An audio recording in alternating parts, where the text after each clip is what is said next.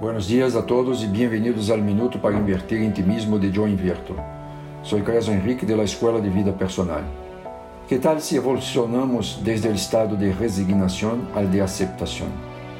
Quando algo se escapa de nosso controle, nos lastima e não há nada que podamos fazer contra o dolor, solemos entrar em um estado de resignação.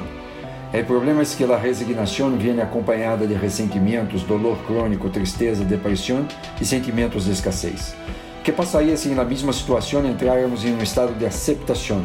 Em la aceitação não há arrogância nem ressentimentos, pois vemos a situação como uma oportunidade mais para crescer, aprender e avançar.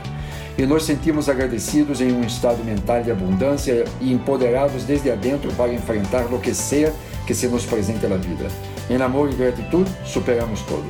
Que tal eliminar o hábito de resignar-se e abraçar a aceitação?